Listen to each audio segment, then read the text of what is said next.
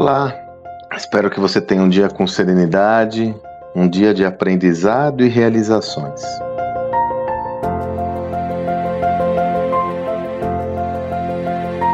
Eu tenho como prática, isso já há um bom tempo, destinar parte da minha agenda a ações voluntárias, onde eu tenho a oportunidade ou de contribuir com projetos sociais, são diversos projetos que eu tenho a oportunidade de contribuir com o meu bem mais precioso, que não é meu capital, é meu conhecimento, e também com jovens ou com pessoas que necessitam de uma fala, de um olhar. Enfim, assumo as minhas limitações, gostaria de fazer isso com mais frequência, mas eu não deixo de fazer. E esses dias estava conversando com um jovem muito promissor, na faixa dos vinte e poucos anos, que está justamente numa fase de inflexão na sua carreira. Estávamos conversando sobre quais são seus planos empresariais, o que, que eu faço. E esse jovem me soltou uma observação lapidar.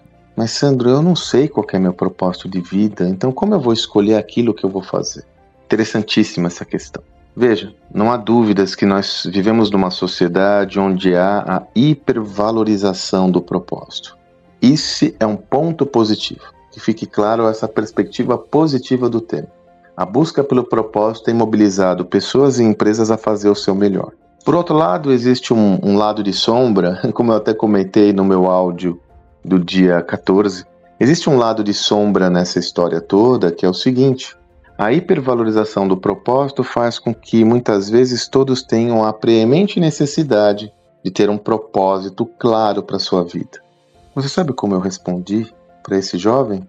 Falo, puxa, que bom que você com 24 anos, 23 anos não tem seu propósito e que você está em busca dele. Porque eu só fui encontrar o meu há pouco tempo atrás. Porque no começo eu não sabia nem o que era isso. O meu propósito era sobreviver. Meu propósito era ter um recurso mínimo necessário para sustentar minha família, para me sustentar, e sempre foi baseado nisso que eu fui encontrando o meu caminho de acordo com o desembaraço desse caminho, né? Eu nunca tive a oportunidade de parar para pensar sobre esse propósito. Isso de forma alguma é pejorativa a colocação ao jovem. É, o fato fundamental é que o propósito ele é um elemento que se descortina durante a jornada.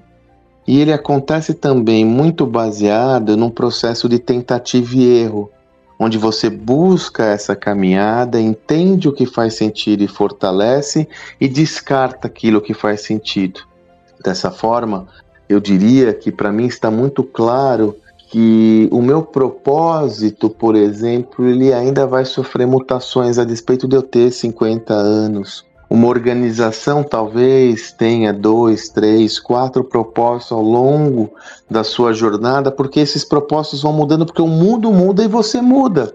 Então, se por um lado é, existe esse lado totalmente positivo da visão de propósito, por outro é necessário sermos mais complacentes com essa perspectiva na medida em que ela é um sistema dinâmico. Eu gosto de citar o exemplo da Microsoft, quando eu falo no contexto organizacional e na evolução do propósito. Quando Satya Nadella assume como CEO da Microsoft, eu cito esse caso no meu livro Novo Código de Cultura, ele vê a necessidade de refletir, ressignificar o propósito da companhia. Até então, o propósito da Microsoft era advindo da sua fundação com Paul Allen e Bill Gates e era uma, um computador em cada mesa. Porque a lógica era quando foi formada essa organização nos anos 80, se cada indivíduo tivesse um computador, eles poderiam transformar o mundo. Como fizeram? A Microsoft transformou o mundo dando um poder computacional e um poder a indivíduos graças à ascensão do microcomputador.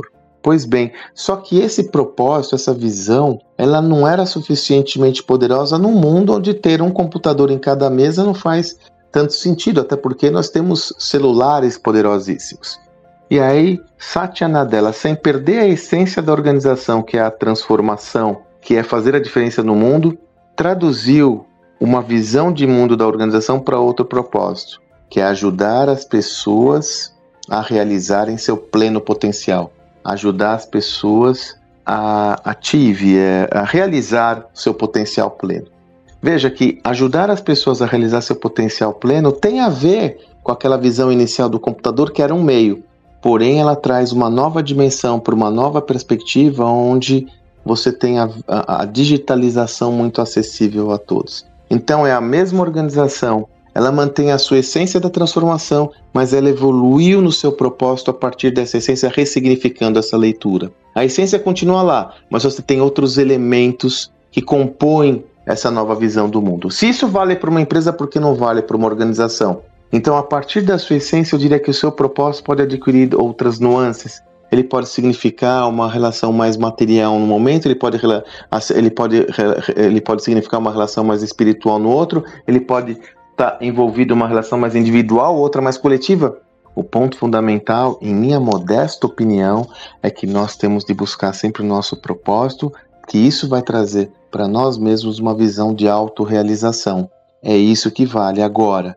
Temos que ser complacentes com esse processo porque ele se desanuvia conforme o caminho, ele se desenrola conforme a jornada acontece.